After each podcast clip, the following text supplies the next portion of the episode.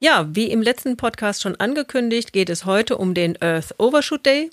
Und wie im letzten Podcast schon erwähnt, ist Harry Lehmann auch dafür der Experte als Lektor der wissenschaftlichen Buchreihe Faktor 10, Faktor X, und auch als Präsident vom Faktor X Club, der sich seit 1991 mit dem Thema Ressourcen und Ressourcenverknappung beschäftigt. Harry, ich sage wieder herzlich willkommen. Vielen Dank. Zukunft jetzt. Klimaimpulse für den Alltag. Mit Cordula Weimann. Ja, Earth Overshoot Day und er geht von Jahr zu Jahr, wandert er nach vorne. Mittlerweile waren wir in 2019 schon beim Juli 2019 angekommen. Was genau besagt denn der Earth Overshoot Day? Was genau war denn jetzt im Juli 2019?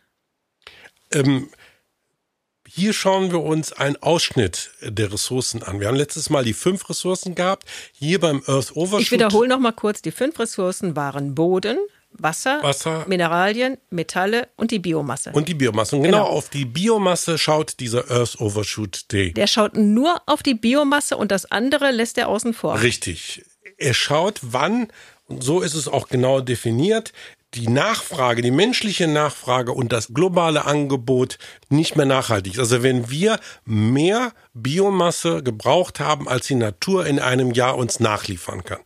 Das bitte nochmal erklären, denn ich meine, wir essen das Getreide, was angebaut wird. Wir essen jetzt ja nicht doppelt so viel Getreide wie das, was angebaut wird. Warum ist dann nicht genug Biomasse da?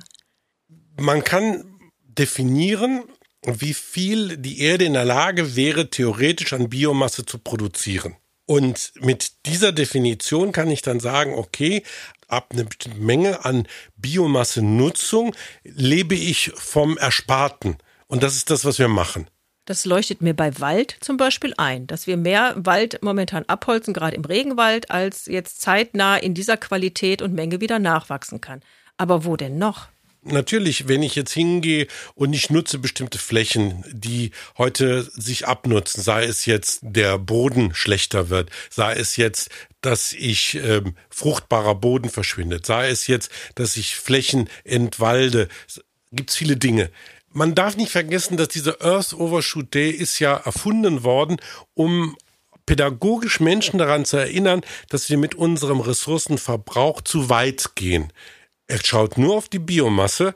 Und auch da leben wir vom Ersparten. Das heißt, immer mehr von dem, was wir an Ressourcen, an biotischen Ressourcen außerhalb haben, wird weggegessen.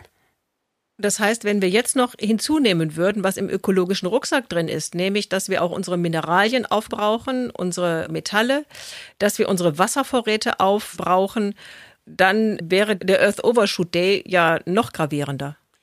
Ähm, na gut, ein Earth Overshoot Day für Mineralien zu machen ist schwierig. Ich habe eine Erde und nicht vier, fünf oder sechs. Wir sind ständig dabei, unsere Erde äh, zu, aufzubrauchen. Wenn ich also Mineralien brauche und ich die nicht schließen kann, was ganz wenig geht zum Beispiel, dann verbrauche ich. Und da muss ich mich fragen, wie viel darf ich verbrauchen, um zu einer nachhaltigen Industrie- und Lebenswelt zu kommen. Und das war ja dann auch die Idee zu sagen, okay, im Bereich der Mineralien, im Bereich der Böden etc. etc. muss ich dann Ziele formulieren, die zu einer nachhaltigeren menschlichen Wirtschaftens führen. Daher das Faktor 10, dass man sagt, okay, wir müssen insgesamt den ökologischen Rucksack senken mit unterschiedlichen Ansätzen. Und der Earth Overshoot Day zeigt uns auf, dass wir bei der Produktion von Biomasse über Grenzen hinweggegangen sind. Und dieser Earth Overshoot Day wird ja immer früher, äh, früher war mal im September, jetzt ist er schon im Juli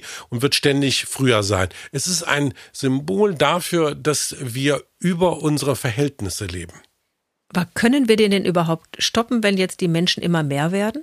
Ja, weil wir mit einer anderen Form von Produktion, weil wir mit einer Rückgabe von Land an die Biosphäre, weil wir mit ähm, anderen Produktionstechniken, mit einer anderen Form von Landwirtschaft da wieder ins Positive kommen können. Ja, auch bei den Ressourcen, da muss ich natürlich ähm, Also viele Leute reden heute von Circular Economy und hoffen ja, dass man durch alles rumfahren das Problem lösen kann. Du meinst jetzt Cradle to Cradle? Nee, nicht Cradle to Cradle, das ist was anderes. Circular Economy ist also, wenn ich Materialien nehme und sie wiederverwende. Ne? So, das kann ich machen bis zu einer bestimmten Grenze. Aber wenn das System kleiner ist, dann kann ich auch besser rumfahren. Und Cradle to Cradle ist ein Verfahren, wie man naja, ökologische Bewertung macht. Da gibt's viele. Es gibt Cradle to Cradle, es gibt Rescore, das ist Ressourcenscore, es gibt das MIPS-Verfahren von den Wuppertalern. Das sind dann Hilfen, die ich heute als Ingenieur, als Planer oder sonst was brauche, um das bessere Produkt, die bessere Dienstleistung zu finden. Okay.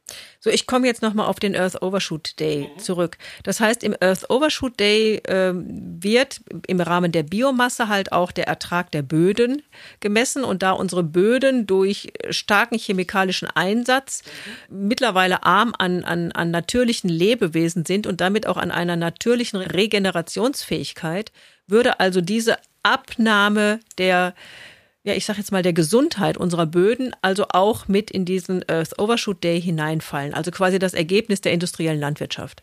Ja, und es ist natürlich ein Absinken unserer ökologischen Dienstleistungen. Wir wissen ja, dass die Natur viele Dinge für uns macht, die wir gar nicht messen. Und im Earth Overshoot Day messen wir so die Überlastung der ökologischen Dienstleistungen der Erde ich beziehe mich jetzt nochmal auf den Podcast, den wir dazu mal gemacht hatten, dass die Natur uns jedes Jahr im Wert von 112 Billionen US-Dollar Produkte, Obst, Fische, Bäume, alles kostenlos zur Verfügung stellt. Kostenlos. Und dass diese Produkte die Grundlage jeglichen anderer Produkte sind, die wir überhaupt haben. Und alles, was die Volkswirtschaften der Erde zusammen produzieren können, sind ganze 72 Billionen US-Dollar. Das heißt, das, was uns die Natur Jahr für Jahr schenkt, kostenlos, ist weitaus mehr als das, was alle Menschen zusammen und alle Industrien der Erde zusammen produzieren. Und darum ist es dann ja auch so verhängnisvoll, wenn wir als Dankeschön dafür, dass wir so viel geschenkt bekommen, unsere Natur durch unsere Gifte, durch unsere Art, wie wir auf ihr wirtschaften und leben, sie nach und nach zerstören und damit unsere Lebensgrundlage gerade ja riskieren. Das ist also, wenn man sich das wirklich mal klar macht, wie wir von Tag zu Tag beschenkt werden und erst wenn der Mensch Hand anlegt, wird daraus Geld. Das ist schon, ähm, das riecht zum Nachdenken an. Harry, was ist noch neben diesem Gedanken die Konsequenz für uns aus dem Earth Overshoot Day und auch nochmal aus dem Faktor X-Gedanken? Also das Zehnfache rauszuholen kann was mit Produktion zu tun haben, aber es geht ja noch weiter. Ja, es geht natürlich darum, dass ich Produkte anders designen muss. Das geht darum, dass ich ein anderes Verhältnis zu Materialien bekomme. Das geht darum, dass Produkte und Dienstleistungen reparierbar sind. Es kann nicht sein, dass heute Geräte äh, eine programmierte Lebensdauer haben. Es geht darum, also programmierte Lebensdauer, sie gehen gezielt nach vier oder fünf Jahren kaputt ja, und können genau. dann nicht repariert werden. Ja? ja. Es geht darum, dass wir die äh, Flächen zurückgeben. Es sind viele Sachen, die nötig, die machbar sind. Und mir, für mich persönlich heißt es, dass ich mit meinen Produkten und Dienstleistungen sorgfältiger umgehe. Ich kaufe nur Dinge, die ich reparieren kann, die langlebig sind. Ich habe Büroklammern vor 20 Jahren gekauft, die habe ich immer noch. Ne? Das wenn ich mir überlege, die waren natürlich teurer, die waren mehr Material, aber für die Dienstleistung Papier zusammenzuhalten, waren die viel besser als alles das, was ich sonst mir hätte kaufen können. Also es geht darum, die richtigen Produkte zu haben und die richtigen Dienstleistungen. Und da gibt es eine ganze Menge Beispiele. Genau, da haben wir ja auch in dem Podcast darauf hingewiesen, das ist im Grunde das nachhaltige Leben. Und was ganz spannend ist, alle, die jetzt so alt sind wie wir, die kennen das von früher. Damals hieß es sparsam haushalten. Und dann wurden ja. Dinge einfach nicht sofort weggeworfen, sondern sie wurden repariert, sie wurden nachgetragen, sie wurden gestopft, geflickt, verlängert, herangestrickt, was auch immer. Und am Ende wurde aus dem Stoff, wenn wirklich gar nichts mehr geht, wurde daraus dann der Putzlappen. Und lasst uns bitte nicht reinfallen. Einer der größten ökologischen Rucksäcke liegt heute in unseren Computern, Smartphones und ähnlichem. Lasst uns nicht reinlegen, indem wir jedes Jahr gezwungen werden, ähm, ein neues Gerät zu kaufen, was in Wirklichkeit nicht mehr kann als das Gerät vom letzten und vorletzten Jahr.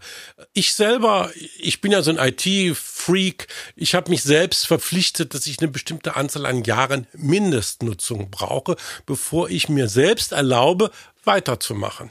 Gut, also es geht wirklich, für uns Ältere kann man sagen, back to the roots. Für die Jugend kann man sagen, da könnt ihr echt was von uns lernen. Wir können euch zeigen, wie das geht. Heute nennt man es nachhaltig leben. Früher hieß es sparsam haushalten. Und Harry, ich danke dir. Vielen Dank.